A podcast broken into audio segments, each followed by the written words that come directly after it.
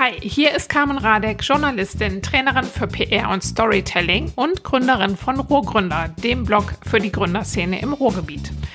Heute gibt es eine neue Episode von The Story Behind. Und da ist es meine Mission, Geschichten zu erzählen von Menschen und Unternehmen aus dem Ruhrgebiet, die Zukunft gestalten. Und zwar so, dass sie gut für alle ist. Mein Gast heute ist Sven Baumgart. Sven ist einer der Gründer von Tree Maze aus Dortmund, die sich mit ihrem Startup ein richtig dickes Brett vorgenommen haben. Ihr Ziel ist es nämlich, die Sozialwirtschaft zu digitalisieren. Wie kommt man als wirklich sehr junger Mensch zu so einer Idee? Naja, sowas passiert schon mal, wenn man während der Abi-Zeit nicht so sehr fürs Abi lernt, sondern lieber erste Erfahrungen im Programmieren von Apps sammelt. Angefangen hat alles mit einer Vertretungsplan-App, die Sven zusammen mit seinem Erstmitschüler, dann mit Gründer Lennart für seine Schule programmiert hat. Und wenn die beiden damit nicht einen richtig fetten Bock geschossen hätten, auf die Story könnt ihr euch jetzt schon freuen, dann wäre daraus wahrscheinlich gar kein Social Startup entstanden. Und das wäre wirklich schade gewesen, denn man muss sich ja auch mal klar machen, dass soziale Einrichtungen nicht dafür bekannt sind, über große Budgets für digitale Lösungen zu verfügen. Aber so jung das Team von TreeMace ist, haben sie einen wirklich smarten Weg gefunden, partnerschaftlich mit den Einrichtungen auch große Softwareprojekte möglich zu machen. Darüber spreche ich jetzt mit Sven, der euch erstmal ins Bild setzt, was TreeMace eigentlich macht und wie das alles so zustande kam. Ähm, richtig, also es ist äh, relativ speziell äh, in dem Sinne, dass wahrscheinlich nicht alle Leute, die sich äh, in den Kopf gesetzt haben, Apps zu entwickeln oder äh, zu digitalisieren, mit der Sozialwirtschaft auseinandersetzen. Ne? Das heißt, äh, TreeMace hatte von Anfang an wirklich das Ziel ähm, und hat es natürlich weiterhin, äh, die Sozialwirtschaft in Deutschland zu digitalisieren. Und ähm, wir haben einfach festgestellt, dass äh, es super viele, super eingerostete, ähm, manchmal wirklich über 20 Jahre alte äh, Digitalisierungslösungen für die Sozialbranche gibt, für die Sozialwirtschaft im Allgemeinen und äh, wir haben gesagt, das muss besser gehen, das kann auch besser gehen und vor allem kann das Ganze auch günstiger funktionieren. Ne? Also dass äh, jede Einrichtung tatsächlich Zugang zur Digitalisierung bekommt, egal wie finanzstark sie ist. Und ähm, deswegen haben wir äh, mit äh, TreeMaze begonnen, die Kinder- und Jugendarbeit zu digitalisieren im ersten Schritt, indem wir über äh, eine Plattform, über die TreeMaze-Plattform versuchen, äh, möglichst viele Kinder- und Jugendeinrichtungen möglichst kostengünstig mit einer eigenen App und einer eigenen Website auszustatten. Und dadurch sind wir dann in die Sozialbranche reingerutscht ähm, und äh, konnten es da dann äh, ausweiten und haben gemerkt, okay, nicht nur Kinder- und Jugendeinrichtungen haben Bedarf, äh, sich digital darzustellen und interne Prozesse digital abzubilden, sondern eigentlich jede soziale Einrichtung. Und deswegen haben wir uns rein von dieser offenen Kinder- und Jugendarbeit äh, weiterentwickelt in alle möglichen Anwendungsgebiete, wie zum Beispiel Familienbüros, Stadtteilzentren, ähm, äh, mittlerweile mit der Tagea-App in die äh, ähm, äh, in Heilpädagogik, in die Heilpädagogik rein, in ähm, Suchtkompetenzzentren, in Wohngruppen, betreute Wohngruppen etc., um all diese Anwendungsfälle mit einer oder in dem Fall zwei Softwarelösungen abzudecken. Mhm. Erzähl mal, wie das ähm, entstanden ist. Das war ja, glaube ich, eher so aus dem Schul Schulprojekt und gar nicht so äh, richtig geplant, ne? Erzähl mal, ja. wie das losging. Ja, geplant war da dann gar nichts. Ich glaube, das hätte man auch nicht planen können. Ähm, das war damals, äh, mein äh, Mitgründerkollege Lennart und ich waren noch äh, mitten im Abi, beziehungsweise äh, ließen wir das Abi nebenher laufen und äh, haben uns so um unseren eigenen Kram gekümmert. Und äh, weil zu der Zeit, das war um 2015 herum, etwas früher, ich glaube 2014 hat es de facto angefangen, ähm, das war genau die Zeit, zu der wirklich alle Leute vernünftig mit Smartphones ausgestattet waren, äh, zumindest äh, in unserem Umfeld äh, gleichzeitig aber auch das YouTube-Angebot an Tutorials und so weiter so ausgereift war, dass wirklich jeder und jede mit Leichtigkeit und mit wenig Aufwand äh, Apps programmieren lernen konnte. Und äh, wir haben äh, das Problem an unserer Schule identifiziert, dass wir häufig äh, zur Schule gefahren sind, äh, ohne die ersten beiden Stunden Unterricht zu haben. Das heißt, es wäre toll gewesen, einen digitalen Vertretungsplan zu haben. Den gab es auch, der hing aber nur in der Schule. Deswegen haben wir gesagt, okay, äh, vielleicht kriegen wir es ja hin, im Zuge unseres Literaturkurses damals nichts mit Literatur zu machen, sondern eine App zu entwickeln für die Schule. Und äh, daraus ist dann eine Vertretungsplan-App geworden. Das heißt, wir konnten im Bett liegen bleiben, kurz checken, ob wir äh, heute Schule haben oder nicht. Wenn nein, weiter schlafen. Wenn ja, musste man leider aufstehen. Und ähm, wir haben das Ganze dann so ein bisschen auf die Spitze getrieben und einen äh, Krankmeldebutton in diese App eingebaut, mit ähm, Zustimmung äh, unserer äh, Schule, äh, so dass wir auch bei Klausuren nicht mehr anrufen mussten, ähm, sondern automatisiert den Lehrern Bescheid gegeben wurde, ob wir denn heute erscheinen oder nicht. Und ähm, ich erzähle das deswegen so lang und breit, weil wir dann mit dieser App äh, glücklicherweise, ähm, kann ich heute sagen, bei Rock am Ring auf dem Parkplatz gefilmt wurden, ähm, wie wir unseren Krankmeldebutton benutzt haben und uns von Klausuren, von laufenden Klausuren abgemeldet haben. Und äh, das war relativ dumm aus, äh, aus äh, Schülerperspektive, aber äh, am Ende des Tages klug, da sich dadurch äh, die Chance ergeben hat. Also erstmal hat sich ein riesen Ärger ergeben, natürlich mit der Schule, mit dem äh, mit äh, der Bezirksregierung und so weiter. Ähm, oh, so, so großen Ärger. Sagen wir es mal so mit den Verantwortlichen von der Schule. Es ging nach Arnsberg, es gab Ärger, es gab viel Ärger, aber es hat auch Wellen geschlagen und deswegen ähm, über einen äh, guten Freund äh, ist dann die äh, Stadt Soest auf uns aufmerksam geworden und die meinten dann, naja, jetzt habt ihr ja äh, keine Zeit mehr oder beziehungsweise dürft ihr euch nicht mehr um eure Schul-App kümmern, jetzt habt ihr ja Zeit, eine Firma zu gründen und ähm, mit uns gemeinsam die Kinder- und Jugendarbeit in Soest zu digitalisieren. Und äh, das haben wir dann natürlich ergriffen, diese Chance, und so sind wir tatsächlich da reingeraten. Also, äh, also eigentlich aus so einem Hobby. Also es war eigentlich äh, euer eigener Antrieb, dass ihr da so eine App äh, für eure Schule gemacht habt. Das war jetzt nicht irgendwie so eine Aufgabenstellung, das war einfach was, worauf ihr Bock hattet. Ihr habt, genau. ihr wart so Programmierer bei Hart und ähm, habt dann einfach äh, selber was gemacht, wie das meistens so genau. losgeht bei so Nerds.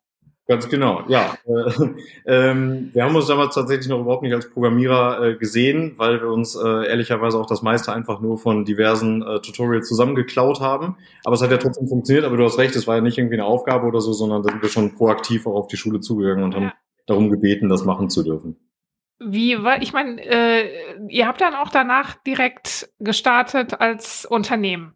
Also das war jetzt auch so ein, äh, war das was, was jetzt auch so auf deiner Karriereplanung stand oder hattest du eigentlich irgendwas ganz anderes vor oder ihr beide auch? Ähm, ich äh, kann da jetzt nur für mich sprechen. Ich hatte tatsächlich was ganz anderes vor. Ich wollte eigentlich dringend äh, zur Flugsicherung und äh, Fluglotse werden.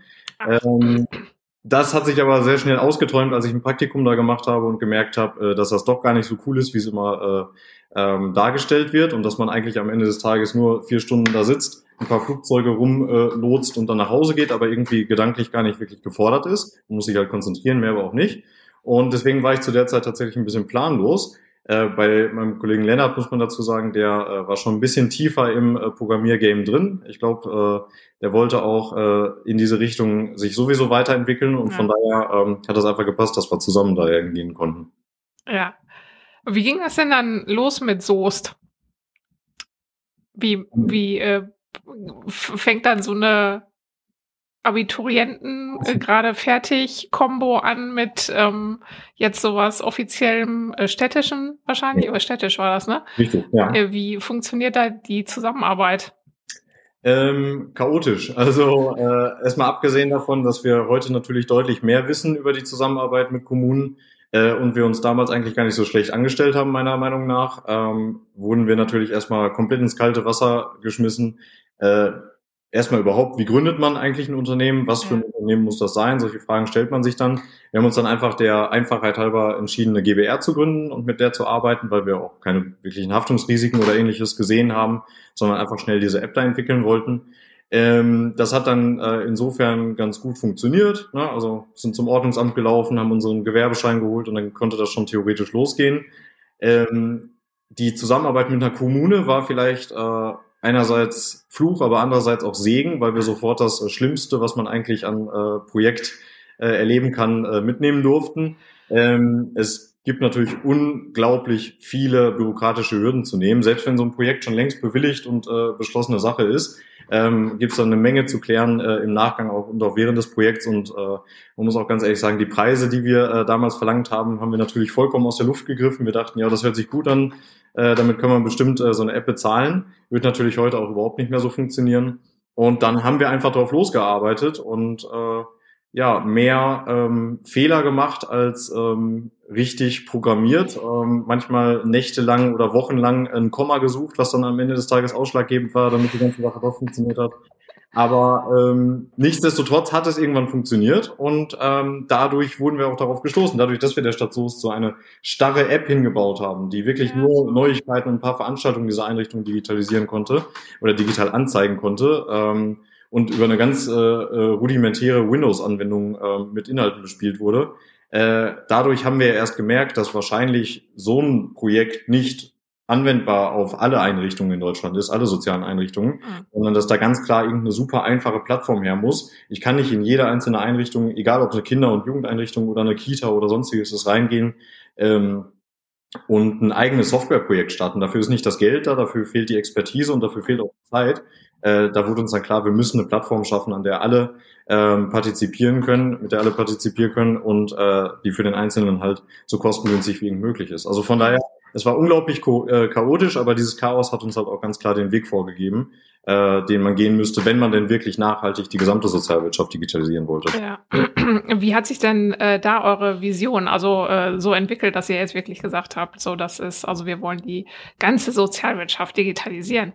Ähm, sowas kann auch mit so einem Soest-Projekt anfangen. Also habt ihr euch da in dem ganzen, also in diesem, also ihr muss, ihr hattet ja echt viele Baustellen, also erstmal so ein, so ein Kunden, der, also so ein Segment, was ja auch wirklich jetzt äh, schwierig ist, mhm. das zu bewerkstelligen, dann muss, weil ihr ja auch noch relativ frisch mit euren Programmierkenntnissen, würde ich jetzt mal tippen. Mhm. Und äh, Unternehmen gründen und dann auch noch sich zu überlegen, wo will ich hin mit meinem Unternehmen. Lief, lief das alles so? Habt ihr euch da die Zeit dann auch dafür genommen oder habt ihr einfach ähm, oder kam das wirklich erst später, dass ihr euch überlegt habt, wir wollen jetzt auch in diesem sozialen ähm, Segment bleiben? Wann stand das für euch fest? Das kam tatsächlich etwas später. Also es war jetzt äh, nicht so, dass wir äh, währenddessen schon ganz klar wussten, äh, wohin es gehen würde und dass wir uns überhaupt in der Sozialwirtschaft als solches bewegen würden. Das war nicht direkt klar. Äh, wir haben auf jeden Fall Gefallen daran gefunden, auf eigene Rechnung mit Leuten zusammenarbeiten zu können und irgendwas zu erschaffen. Ne? Das hat mhm. auch schon mal großen Spaß gemacht. Äh, und dann sind wir auch äh, in unsere Informatikstudiengänge gestartet, direkt danach. Ach so, das habt ihr dann doch auch noch gemacht. Genau. Mhm. Wir wollten so ein bisschen tun, als könnten wir noch eine Grundlage nachlegen, dass das Ganze auch mal irgendwie ein bisschen seriöser wirkt. Und während des Studiums kam dann aber relativ schnell die Idee, da haben wir uns dann nochmal zusammengesetzt und gesagt, ähm, jo, ich glaube, äh, da ist, oder wir glauben, da ist noch ein bisschen mehr. Ich glaube, das ist nicht nur die Stadt Soest, sondern ähm, dass äh, dieser Bedarf ist vielleicht flächendeckend da. Und dann haben wir auch ein bisschen rumgefragt, ne, natürlich bei mhm. einzelnen Trägern, bei Kommunen, äh, ob denn in deren Einrichtungen so ein Bedarf bestünde. Und äh, das war durchweg äh, ein klares Ja. Die haben gesagt, ja, bitte, ne, äh, wir suchen ja. eine Lösung, es gibt keine Lösung, das muss sein. Und dann haben wir uns dazu entschieden, ähm, diese Lösung, die wir eigentlich als Prototyp dann in Soest angesehen haben, ähm, zu professionalisieren und äh, dann eben auch skalierbar zu machen. Äh, das klingt aber jetzt in der Rückschau so, als hätten wir das alles in irgendeiner Form planen können. Ähm, und äh, jetzt heutzutage wissen wir natürlich auch äh, über Netzwerkeffekte Bescheid. Wir kennen Plattformmodelle. Äh, wir wissen, äh, wie man all sowas äh, skalieren kann in der Theorie. Das wussten wir da nicht. Wir hatten einfach gedacht, Wahrscheinlich brauchen die alle eine Website und wenn wir denen schon eine Website geben, warum dann nicht eigentlich die App direkt mitmachen? Ne? Also warum nicht? Der Content ist derselbe. Äh, es muss doch irgendwie möglich sein, dass ich nicht jedem Kunden eine eigene App bauen äh, kann, sondern die einfach wirklich äh, dupliziere und denen zur Verfügung stelle. Und durch diese Idee ähm, äh, sind wir drauf gekommen, aber haben die einfach immer weiter verfeinert. Ne? Also es war nie ein Plan, der mhm. dahinter steckte, ähm, bis wir dann wirklich professionell losgelegt haben, sondern es war äh, viel mehr ausprobieren und äh, absolut durch Zufall natürlich auch in die richtige Richtung gelaufen.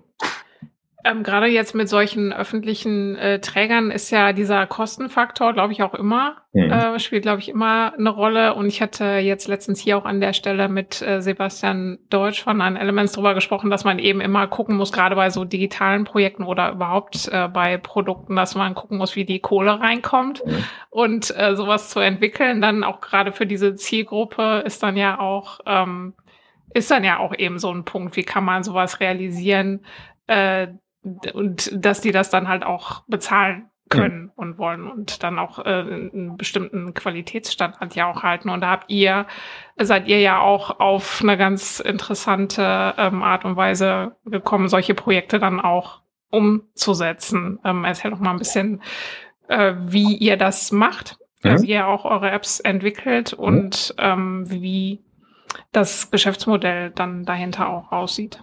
Genau. Ich fange ich fang vielleicht, äh, weil es das Einfachste ist, beim jetzigen Geschäftsmodell mal an. Ähm, also wir verstehen uns ganz klar einfach als Software as a Service Anbieter. Ne? Also wir haben äh, mhm. eben TreeMace, ähm, auch die Software Tagea.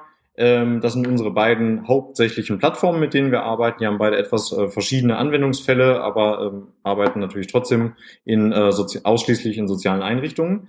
Ähm, das war dann auch relativ schnell klar, dass es dann gehen sollte, dass wir Plattformbetreiber sind, Software as a Service Betreiber sind äh, und ähm, unsere äh, Einnahmen über äh, monatliche Nutzungsgebühren äh, erzielen. Äh, auf dem Weg dahin, bis diese Plattformen dann aber irgendwann mal standen, ähm, hast du äh, ganz recht.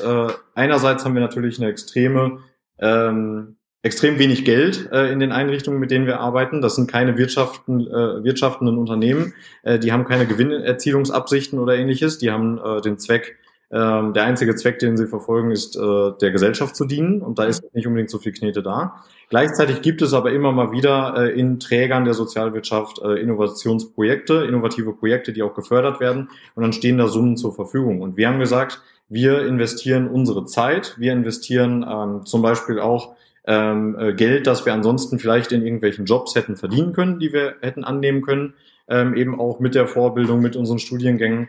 Ähm, das machen wir alles nicht, sondern wir nehmen äh, unsere Zeit und unser Geld und packen das in die Entwicklung dieser Plattform. Das heißt, äh, wir haben ganz klar gesagt, wir gehen ähm, äh, wir gehen einfach in den Vorschuss äh, und entwickeln das für euch, für die Sozialwirtschaft und ihr gebt uns dann hinterher einfach das Geld zurück, indem ihr monatliche Nutzungsgebühren dafür bezahlt. Äh, das war immer die Idee. Mhm. Aber ähm, da kommt man äh, nicht einfach so hin, äh, indem man äh, sich was ausdenkt und äh, das hinstellt und sagt, so, das ist eure Plattform, mit der müsst ihr jetzt arbeiten.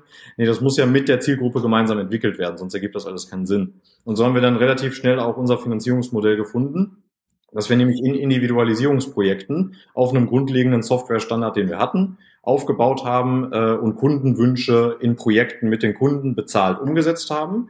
Aber jedes Feature, das dabei entstanden ist, das wurde auch von vornherein mit jedem Kunden ganz klar kommuniziert, fließt in den Standard der Software mit ein und wird allen, als wir nennen das immer unser Community-Gedanke, das wird der gesamten Community zur Verfügung gestellt. Das heißt, wenn ein Kunde mit uns ähm, irgendein neues Feature für den Chat zum Beispiel in der App entwickelt, wird das am Ende des Tages allen Kunden zur Verfügung gestellt, äh, so dass wir wirklich ähm, flächendeckend Mehrwert liefern können und nicht einzelne Kunden davon profitieren, dass sie jetzt gerade mal Geld haben und andere nicht. Mhm. Und so haben wir uns dann sehr lange Zeit äh, finanziert. Ähm, dass, äh, diese Individualisierungsprojekte sind für uns auch immer noch ein ganz wichtiges ähm, äh, Marktanalyse-Tool. Ne? Also durch Individualisierungsprojekte lernen wir immer noch dazu, ähm, was sind verändernde was sind sich verändernde und anpassende, ähm, sich anpassende äh, Vorgänge bei den Kunden, ähm, welche Auswirkungen hat zum Beispiel so eine Pandem Pandemie auf das digitale Arbeiten in sozialen Einrichtungen, äh, wo müssen wir danach liefern, welche Stellschrauben können wir noch drehen, äh, um die Software noch besser an, den, ähm, äh, an die Allgemeinheit anzupassen. Und dafür sind äh, Individualisierungsprojekte immer wichtig gewesen und sind immer noch ein wichtiger Standteil, äh, Bestandteil unserer Arbeit. Mhm. Also das heißt, ähm, ihr individualisiert dann auch äh, die, ähm, die Apps, die ihr jetzt schon dann standardmäßig anbietet. Also mhm. wenn dann ein Kunde ähm, oder ein neuer, ein neuer Kunde dazukommt und da besti äh, bestimmte Anforderungen noch hat, dass ihr ähm, das dann mit einbaut quasi und das dann in so einem Update oder was dann an alle auch zur Verfügung stellt. Ist das so gemeint oder ähm, ja. macht ihr eben auch Einzelprojekte für für Einzel ähm, äh, Kunden, die jetzt äh, dann, was jetzt vielleicht dann auch in die eine oder andere App passt. Mhm. Wir wägen da immer ab. Also wenn, äh, wenn wir ahnen können, dass ein Wunsch, den ein Kunde hat, ähm, der Allgemeinheit dienen könnte, also dass wahrscheinlich alle Kunden davon profitieren können, dann gehen wir so vor, dass wir das eben in unseren Standard aufnehmen, was wir mit denen mhm. gemeinsam entwickeln und allen zur Verfügung stellen. Manchmal gibt es aber natürlich extrem spezielle Anwendungsfälle und das ist uns halt auch genauso wichtig. Wir können zwar einen Standard anbieten, aber wenn wir nachhaltig die Sozialwirtschaft digitalisieren wollen, müssen wir auch auf individuelle Ansprüche eingehen. Und dann gibt es natürlich immer mal Ausreißer, äh, die jetzt gerade speziell ein Träger zum Beispiel braucht, äh, irgendein Feature, das ein Träger braucht, das alle anderen wahrscheinlich gar nicht brauchen werden, dann nehmen wir das auch gar nicht mit in den Standard auf, sondern bekommen die einfach, ähm, dann bekommen die zum Beispiel unsere TreeMace oder Tagea App als White Label Lösung mit einem eigenen Logo, mit einem eigenen Namen. Das wird auch äh, unter deren ähm, deren Namen veröffentlicht äh, im App und im Play Store. Äh, und dann können die damit arbeiten. Das ist dann äh, natürlich äh, grundsätzlich immer noch auf unserem Softwarestand aufgebaut, ist aber ein eigenes Projekt. Und das ist dann auch gekoppelt von der Plattform. Alles, was wahrscheinlich allen dienen könnte, nehmen wir dann aber auf und äh, lassen das wirklich bei uns im Standard mitlaufen. Mhm. Äh, wie habt ihr euch denn ähm, so an eure Zielgruppe dann auch rangetastet? Habt ihr viel mit denen gesprochen? Arbeitet ihr schon mal oder seid ihr schon mal auch mit in solchen Einrichtungen drin und, oder guckt, ähm, wie die ähm, eure Plattform oder irgendwie sowieso ähm, zusammenarbeiten und eure Plattform nutzen? Oder wie seid ihr da auch gerade so am Anfang rangegangen? Da muss man ja auch ein Gespür für haben, wie die Leute ticken und ähm, wie die auch so mit so digitalen Tools jetzt tatsächlich dann auch umgehen. Genau. Äh, wir haben das äh, tatsächlich am Anfang und äh, mit immer, heute immer noch äh, äh, sehr gerne so gemacht, dass wir vor Ort in den Einrichtungen waren. Jetzt im Moment geht's nicht so ganz vor Ort, aber dann machen wir es mhm. halt über äh, Videokonferenzen. Äh, aber wir wollten wirklich wissen, wie arbeiten die Menschen vor Ort. Und ähm, Du hast gerade gesagt, äh, wie arbeiten die vielleicht auch digital? Und da hat es meistens schon gehakt, weil die haben in der Regel nicht digital gearbeitet. Oder ganz, ganz viele arbeiten heutzutage immer noch digi nicht digital. Ähm, das heißt, irgendeine tatsächliche Zettelwirtschaft ist immer noch der absolute Standard. Also Excel ist manchmal schon das höchste der Gefühle in vielen Einrichtungen. Äh, das muss man auch ganz klar so sagen, äh, dass die, äh, dass viele Träger und Einrichtungen natürlich gar nicht in die Richtung schulen. Ne, das heißt, die Leute werden nicht unbedingt der oder die Sozialarbeiterin, die damit dann arbeitet, wird nicht unbedingt in Digitalisierungsfragen geschult oder ähnliches. Ähm, mhm. das heißt, da wird ganz oft analog gearbeitet und deswegen haben wir uns von Anfang an auch angeguckt, was für analoge Prozesse gibt es und kann man die digitalisieren und ähm, muss man sie so digitalisieren, wie sie im analogen Kontext auch sind oder können wir nicht irgendwelche Verbesserungen und Vereinfachungen sogar durch die Digitalisierung damit reinbringen? Mhm. Das heißt, wir saßen denen wirklich äh, lange Zeit auch einfach auf dem Schoß rum und haben zugeschaut, ähm, waren viel in den Einrichtungen und haben äh, versucht, die Arbeit zu verstehen, äh, waren aber auch nicht ganz äh, unbekannt in dem Gebiet, weil wir früher schon immer ähm, äh, bei uns zu Hause in einer evangelischen Jugend unterwegs waren, äh, auch mal mit denen auf Freizeiten waren. Das heißt, das ganze Thema, das war uns nicht vollkommen fremd, mhm. ähm, sondern wir hatten Berührungspunkte damit und dann wollten wir verstehen, wie arbeiten die und wie können wir dieses Arbeiten unterstützen und optimieren. Und mhm. ähm, so gehen wir bis heute vor, dass wir am liebsten wirklich jedes kleinste Detail aus der alltäglichen Arbeit und vor allem die ganzen Herausforderungen in der alltäglichen Arbeit aufnehmen äh, und versuchen dann auf unserer Roadmap irgendwie ähm, mit aufzunehmen. Mhm. Was hat sich denn so als ähm, oder was sind so die großen Herausforderungen gewesen, vor denen jetzt auch solche Einrichtungen stehen und ähm, wo ihr auch gesehen habt, da können wir wirklich äh, mit, ähm, also gerade dadurch, dass wir das digital abbilden, dann auch wirklich helfen? Mhm. Ähm, also ein ganz, ganz, ganz großes Thema ist der Datenschutz. Offensichtlicherweise mhm. soziale Einrichtungen verarbeiten sensibel, sensibelste Daten ihrer KlientInnen und ähm, wenn das Ganze auf einem Zettel passiert, können wir nicht von Datenschutz sprechen. Dann können wir nicht davon sprechen, dass wirklich äh, Datenschutz gelebt wird.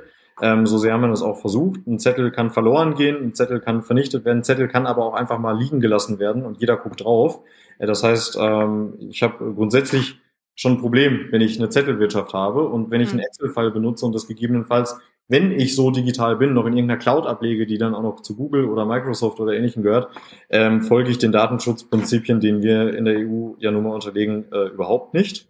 Und ähm, das heißt, wir haben da schon mal einen ganz wichtigen Anwendungsfall auf Seiten der Mitarbeitenden gesehen, dass wir zum Beispiel äh, Veranstaltungsplanung digital abbilden können und dann aber eben auch Veranstaltungsanmeldungen digital erfassen können und den Mitarbeitenden im Tremaze Control Center zugänglich machen ähm, jederzeit abrufbar von überall auf der Welt, solange ich im Internet bin, abrufbar ähm, machen, aber eben den Zettel eliminieren. Den Zettel, der dann irgendwo rumliegt, auf dem ich vielleicht die Teilnehmerliste hätte.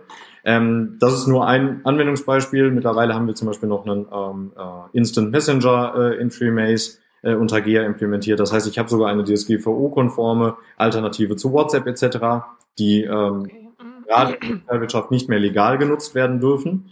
Ähm, und äh, deswegen ist der Datenschutz eigentlich eines der wichtigsten Themen.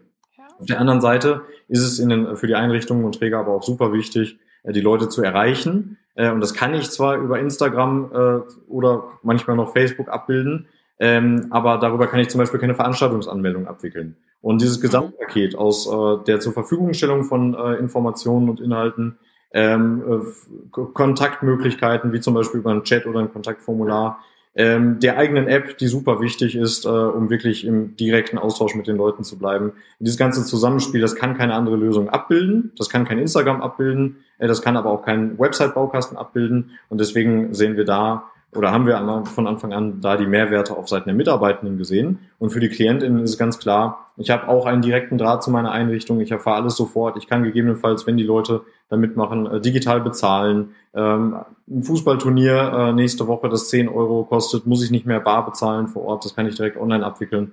All das sind äh, erhebliche Fortschritte, ähm, mhm. die wir in der Digitalisierung der Sozialarbeit damit in den teilnehmenden Einrichtungen erzielen konnten. Mhm. Ähm, jetzt ist, ähm, kann ich mir vorstellen, jetzt bei so äh, Jugendeinrichtungen oder eben, wo es auch um jüngere Leute geht, die Akzeptanz, ähm, glaube ich, auch ziemlich hoch. Also da ähm, ist man arbeitet einfach äh, man einfach auch mit digitalen Tools oder mit Handys und so weiter.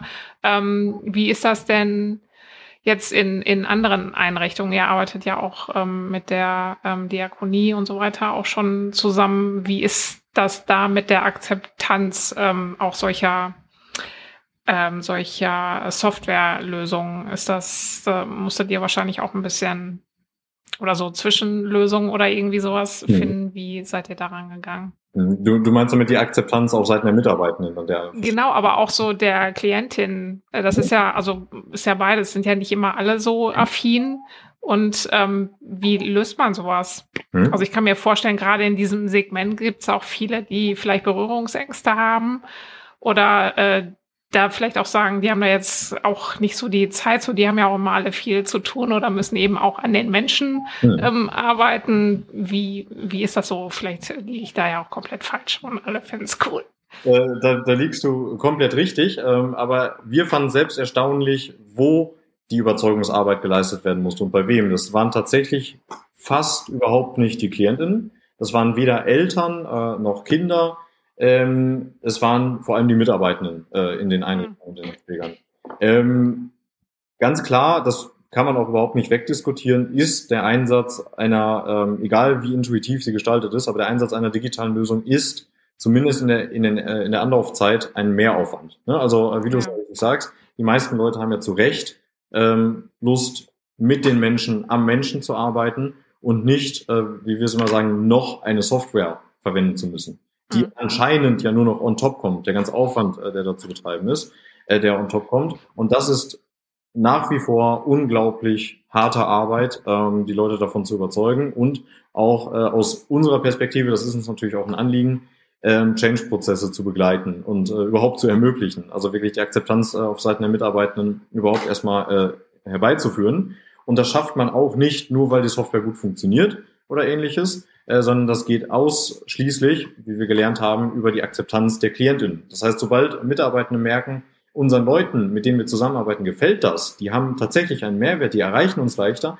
die geben uns auch dieses Feedback, dass sie sich unglaublich darüber freuen, jetzt endlich auch mal mit uns chatten zu können, ähm, einfach über alles äh, auf dem neuesten Stand zu bleiben. Zum Beispiel, wenn äh, ein Kind in einer halbpädagogischen Tagesgruppe ist, erfahren die Eltern sonst nur aus dem Gespräch mit den Mitarbeitenden, äh, wie eigentlich der Tag lief, ob irgendwas mhm. Tolles erreicht wurde, ähm, ob es Probleme gab. Äh, das erfahre ich zwar auch im Gespräch, aber ich habe es dann nicht greifbar. Ich habe es nicht bei mir, ich kann äh, diesen Moment nicht nachvollziehen. Und genau da setzen wir an, dass wir zum Beispiel mit Tagea äh, sogenannte Supermomente abbilden können. Das heißt, ein Kind hat ein Ziel erreicht äh, in der Tagesgruppe, das kann gefilmt oder fotografiert oder mit einem Text begleitet werden, natürlich in Absprache auch mit dem Kind mm, und dann den Eltern digital zur Verfügung gestellt werden, so dass die, egal wo sie sind, gerade vom Kind getrennt, was bestimmt auch nicht immer so einfach ist, äh, sie können trotzdem mitbekommen, was eigentlich gerade in der Arbeit mit dem Kind passiert, äh, können Supermomente miterleben, egal wo sie sind.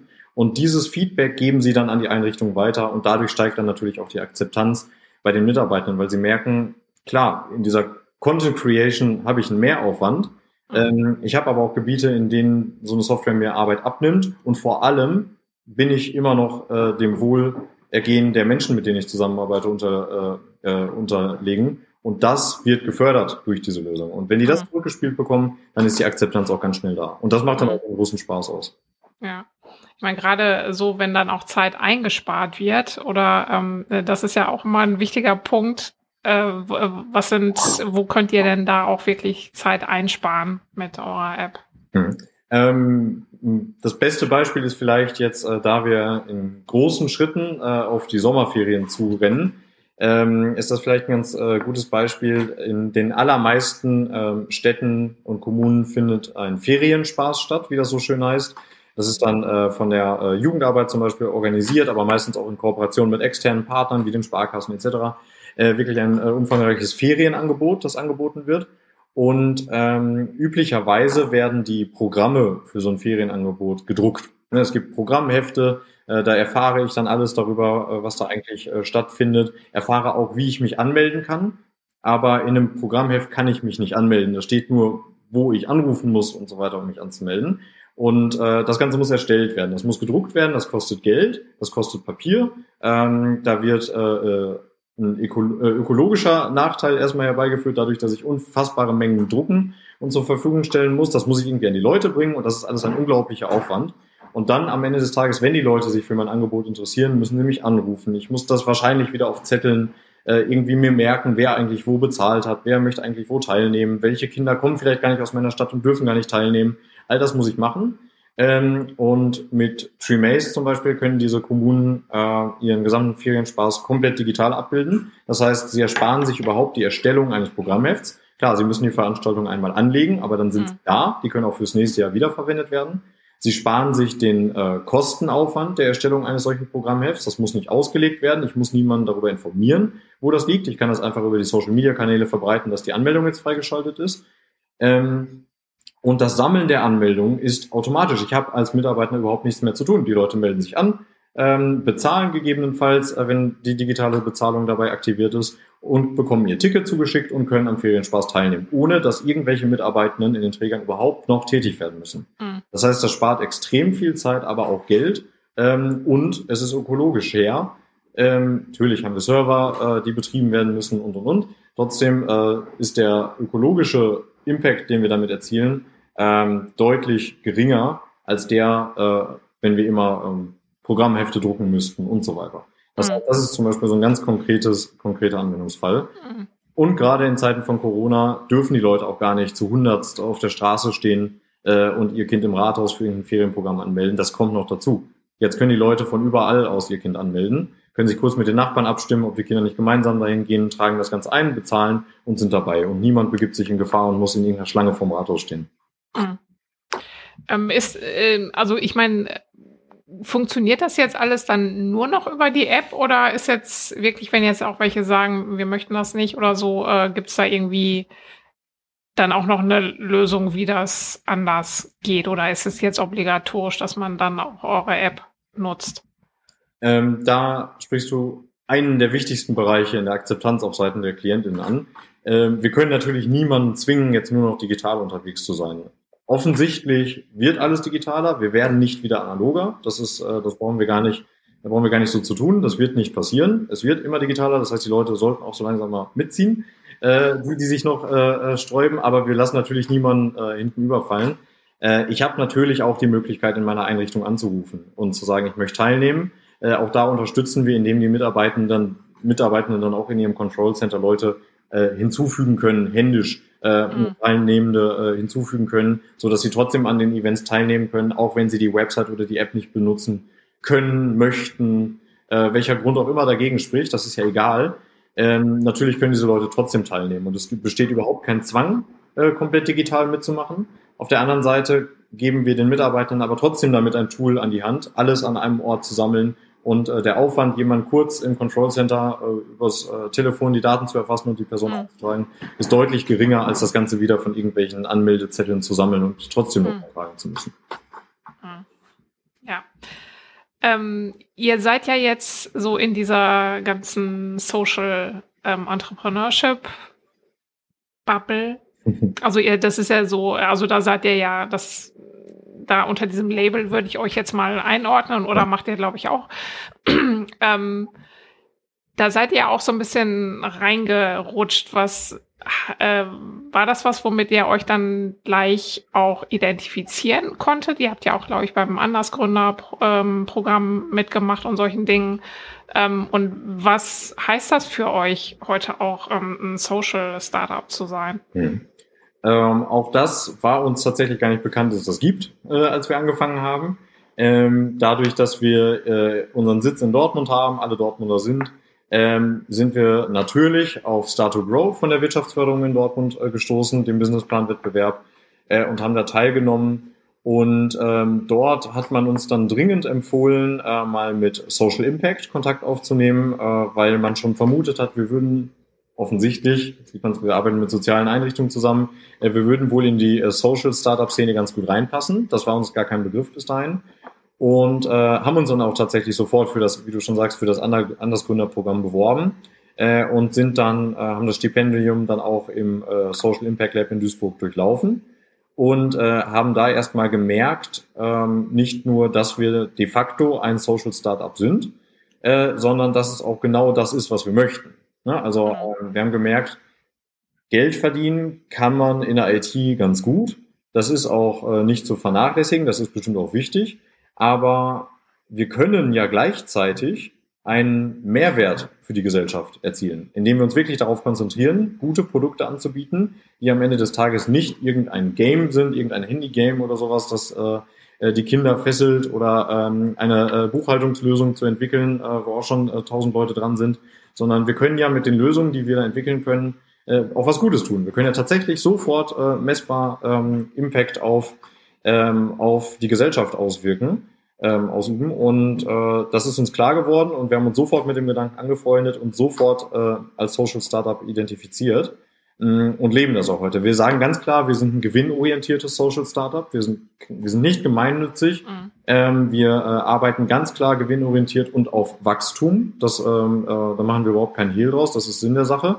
Denn äh, unsere, unserer Philosophie nach äh, ist das der einzige Weg, um wirklich ähm, langfristig am Markt bestehen zu können, aber auch ähm, die Produkte, die wir für die richtigen halten, an die Leute zu bringen. Ähm, aber nichtsdestotrotz verkaufen wir unsere Produkte zum Beispiel ausschließlich an die Sozialwirtschaft. Wir arbeiten mhm. nicht mit normal privatwirtschaftlich äh, agierenden Unternehmen zusammen. Das heißt, äh, mhm. das ist bei uns eine ganz klare Vorgabe und ähm, der unterliegen wir komplett. Mhm. Habt ihr das irgendwo äh, festgelegt dann auch? Ich meine, da muss man ja auch wirklich dann klar sagen oder ja abwägen, wenn an euch dann auch ähm, Aufträge herangetragen werden, passt das zu uns oder ähm, verwässern wir da jetzt irgendwie was? Ähm, habt ihr euch da wirklich schon mal auch wirklich die diese Fragen so hart stellen müssen und ähm, habt ihr das, wie ich halt, was eigentlich meine Eingangsfrage war, habt ihr das irgendwo schriftlich, habt ihr da irgendwie was Schriftliches für euch festgelegt? Ich meine mich erinnern zu können, dass es mal irgendeinen äh, äh, Visionsworkshop gab, an dem wir bestimmt etwas schriftlich festgehalten haben. Ähm, aber äh, es ist eher mündlich weitergetragen worden und hat sich in uns äh, in unseren Köpfen gefestigt und in, äh, in unseren Herzen ganz genau.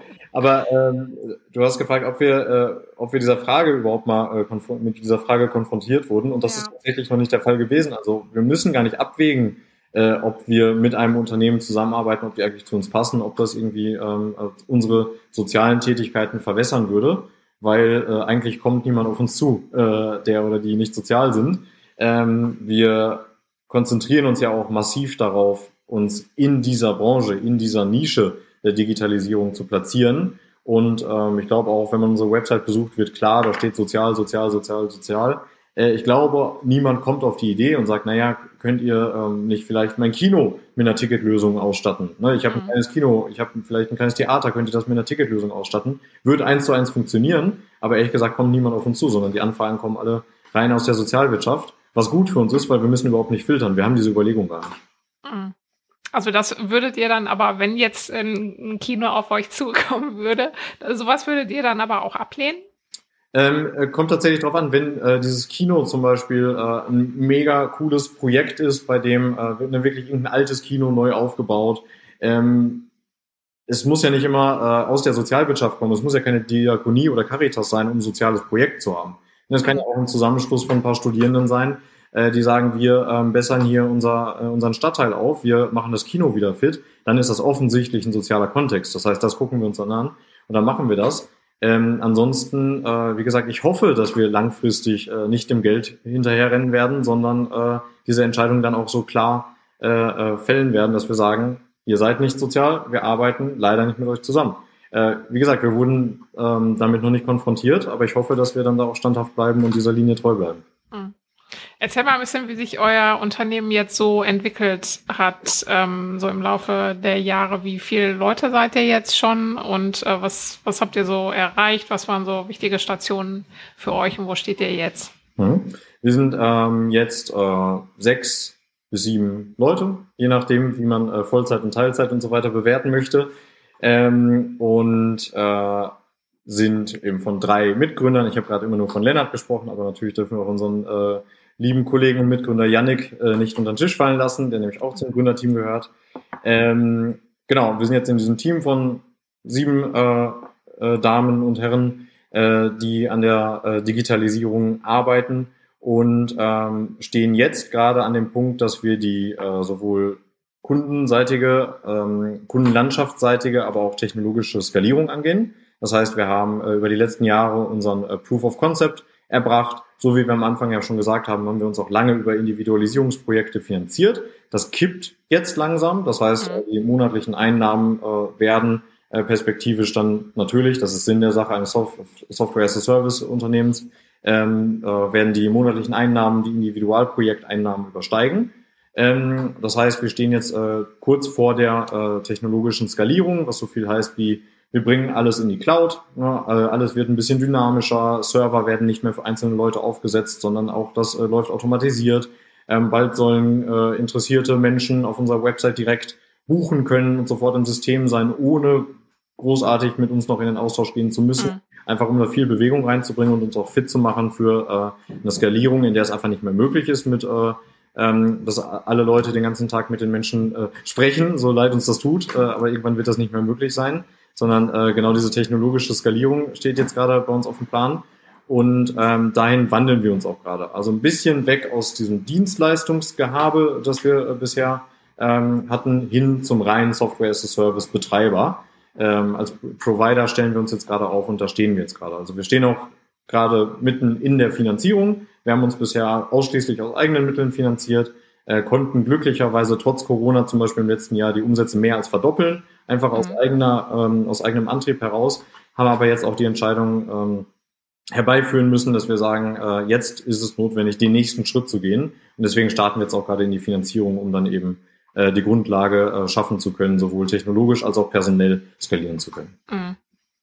Ähm, was wird das denn für euch bedeuten? Dann, das ist ja dann auch ähm, so fürs Unternehmen äh, wahrscheinlich auch, wird das ja auch nochmal, oder wie ihr dann auch arbeitet und zusammenarbeitet, wird das ja auch nochmal eine, eine Veränderung für euch bedeuten. Wie bereitet ihr euch denn darauf vor und wie äh, siehst du das auch, so was dann so jetzt auf euch zukommt?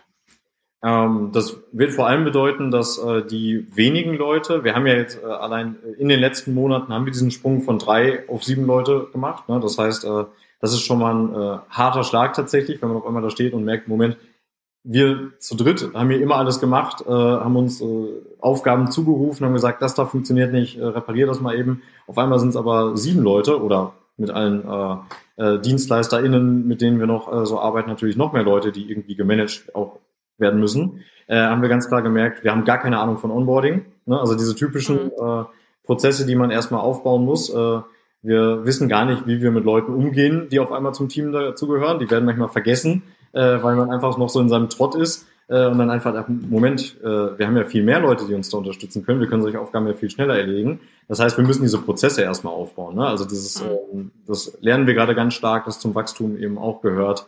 Ähm, bestimmt Agilität einzubüßen, dafür aber genauer und ähm, äh, planbarer arbeiten zu können. Und ähm, das machen wir auch einfach nicht so aus dem Bauch heraus, sondern wir haben uns zum Beispiel jetzt äh, mit äh, Thomas Vogel äh, einen zweiten Geschäftsführer an Bord geholt, ähm, der selbst viele, viele Jahre ähm, Managementerfahrung, Gründungserfahrung, äh, Geschäftsführer-Dasein ähm, äh, auf dem Kerbholz hat, äh, der uns jetzt super unterstützen kann, eben die, genau diese Prozesse, diese auch sehr Seniorenprozesse aufzubauen, äh, mhm. diese Ernsthaftigkeit, die die Skalierung braucht, ähm, mit sich äh, bringen zu können. Und gleichzeitig ähm, setzen wir eben auch alle unsere Prozesse, ich habe es gerade angesprochen, zum Beispiel im Kunden-Onboarding, äh, darauf äh, bauen wir darauf um, äh, dass sie von alleine laufen können. Ne? Dass wir da als Menschen nicht mehr unbedingt viel tun müssen. Wir reden immer von Digitalisierung, also sollte auch unsere Arbeit digitalisiert werden. Und darauf arbeiten wir jetzt hin. Ähm, um eben, wie gesagt, ne, äh, mehr Leute, gerade im Support werden wir unbedingt mehr Leute brauchen. Wir brauchen mehr EntwicklerInnen, ähm, um die vernünftig onboarden und auch mitnehmen zu können, arbeiten wir in den Onboarding-Prozessen oder überhaupt äh, an der äh, ähm, auch mitarbeitenden Akquise und gleichzeitig bauen wir noch unsere technologischen Prozesse um, so dass mhm. wir das schaffen können. Also wir gehen da nicht blauäugig rein, sondern ab jetzt wird geplant oder es wird schon länger geplant. Das ist nicht mehr wie früher, sondern wir gehen äh, planvoll vor und ähm, hoffen das Beste, dass das jetzt auch alles so funktioniert. Ja, ja, drücke ich euch auf jeden Fall auch die Daumen. ähm, wie ist das denn mit, äh, kommen die Kunden jetzt schon wirklich von alleine oder ähm, ist das, müsst ihr da dann einzeln auch immer noch, äh, also viel Direktvertrieb machen? Wie ist das mit so, mit solchen Kunden?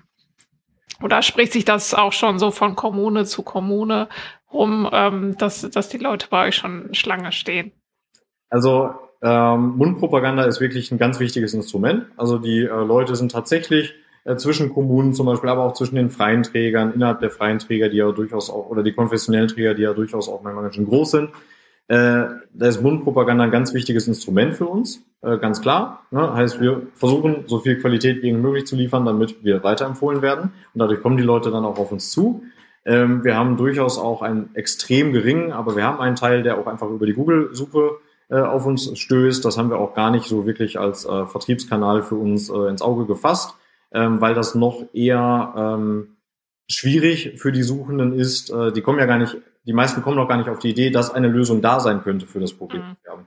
Das heißt, wir gehen wirklich bis auf den äh, wichtigen und großen Mundpropagandateil auf die Einrichtung zu. Also wir machen ganz äh, klar äh, Kaltakquise, Telefonkaltakquise, äh, melden uns in den Einrichtungen, äh, melden uns in den Führungsebenen der Träger äh, und sagen, wir haben da was, was vielleicht ähm, eure Arbeit erleichtern könnte und machen da wirklich sehr viel Basisarbeit. Also ähm, ne, äh, Vertrieb ist im Moment auf jeden Fall äh, einer der wichtigsten Punkte unserer täglichen Arbeit. Mhm.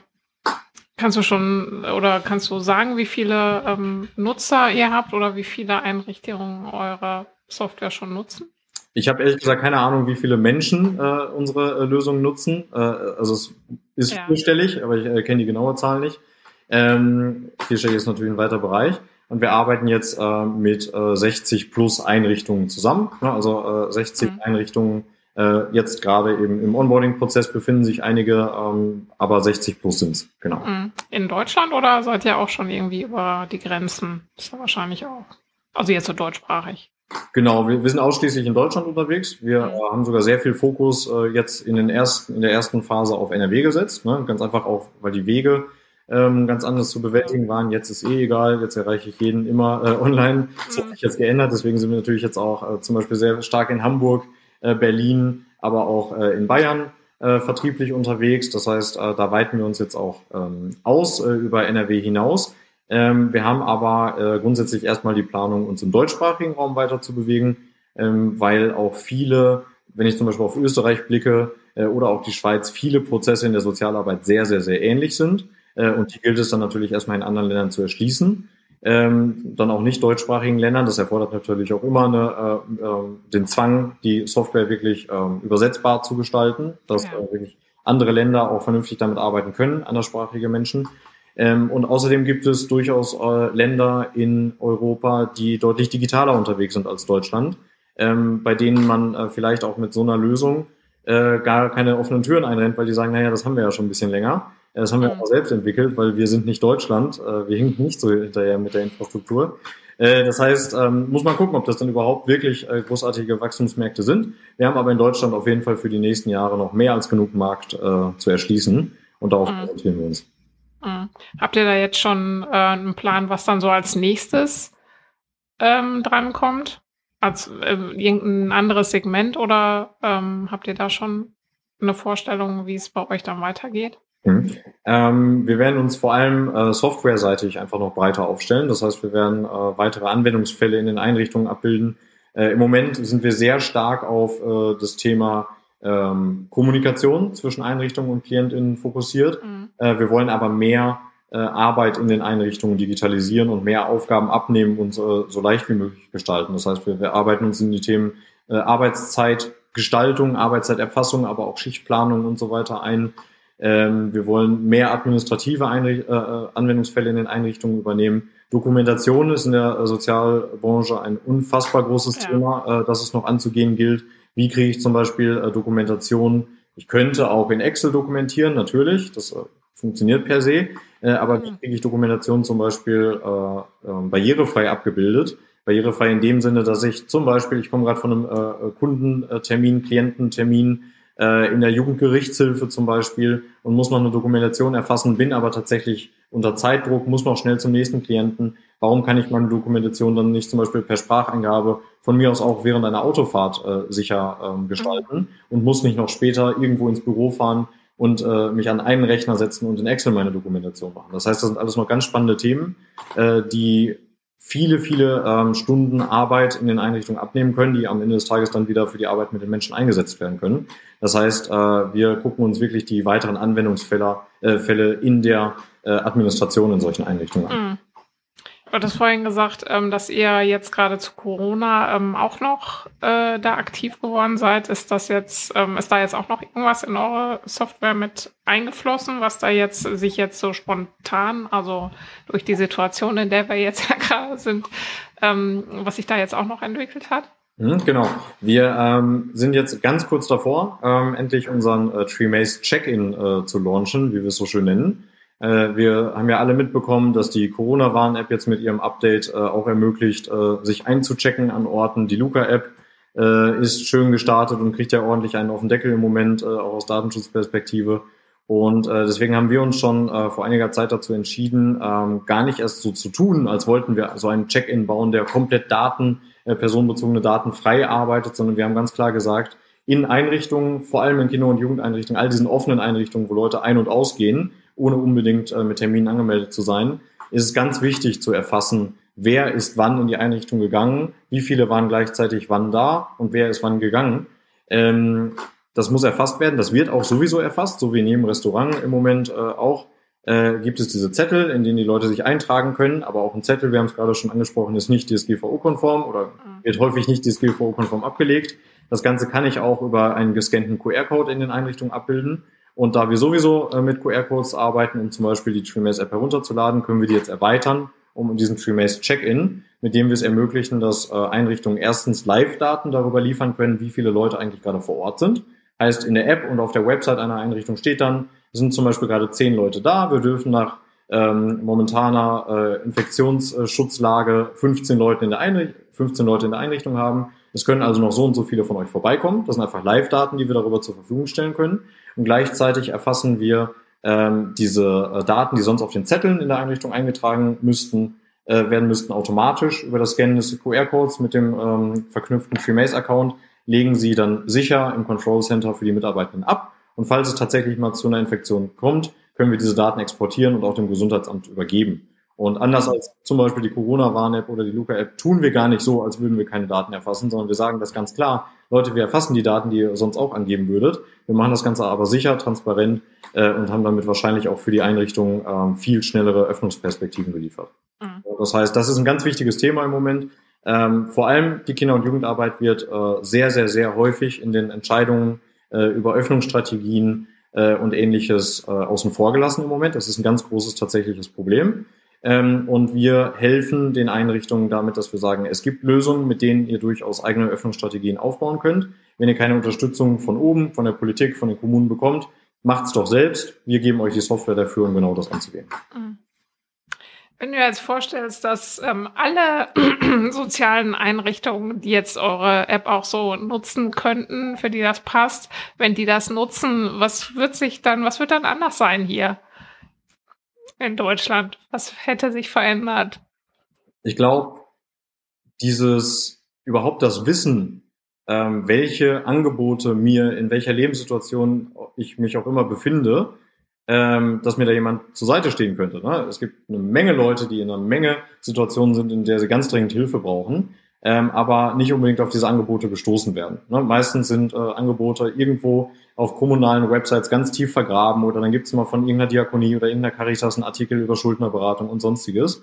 Ähm, Wenn aber all diese Einrichtungen zum Beispiel eine Lösung wie TreeMaze intensiv einsetzen würden und ihre Angebote darüber verbreiten würden, würden diese Angebote zu den Menschen finden. Und diese Menschen, die ja häufig auch wirklich in Ausnahmesituationen sich befinden, ähm, müssen nicht mehr unbedingt sich überwinden, in so eine Einrichtung erstmal reinzulaufen. Das ist für ganz viele Leute ein Problem, äh, die vielleicht gar nicht das Haus verlassen wollen, sondern sie haben die äh, Möglichkeit, sich grundsätzlich erstmal mit diesen Einrichtungen in Verbindung zu setzen, total ähm, anonym eigentlich, weitestgehend anonym über so einen Chat sich eine Erstberatung einzuholen und dann vielleicht auch auf diese Entscheidung gebracht werden, sich doch mit den Leuten vor Ort auseinanderzusetzen, sich Hilfe bei einer Schuldnerberatung zu suchen, ähm, vielleicht die eigene Suchtproblematik anzugehen, vielleicht aber auch den Umgang mit dem eigenen Kind zu verbessern, äh, interfamiliär äh, allgemein den Umgang zu verbessern. All diese Angebote sind da, sie sind aber nicht sichtbar genug und der Zugang zu diesen Angeboten ist häufig viel zu schwierig. Und ähm, das Ziel ist, und das wäre super, wenn es irgendwann mal so weit käme, äh, dass all diese Einrichtungen äh, TreeMace nutzen, äh, dann erreichen wir hoffentlich das Ziel, dass diese Angebote greifbar sind, dass die Leute sie wahrnehmen können und dass sie niedrigschwellig äh, wahrgenommen werden können und sichtbar sind und gleichzeitig natürlich noch die Mitarbeitenden in den Einrichtungen die Zeit haben, sich um all die Leute, die dann dazukommen, zu kümmern und nicht mehr die Zeit mit irgendwelchen Excel-Listen oder Zetteln verbringen zu müssen. Das klingt doch nach einer schönen Zukunft. Danke ganz herzlich, Sven. Das war Sven Baumgart von TreeMaze bei The Story Behind. Ich danke euch ganz herzlich fürs Zuhören. Wenn euch die Episode gefallen hat, freue ich mich über eure 5-Sterne-Bewertung bei Apple Podcasts. Nächste Woche gibt es dann wieder eine How-To-Session. Ich freue mich, wenn ihr dann wieder dabei seid. Bis dahin.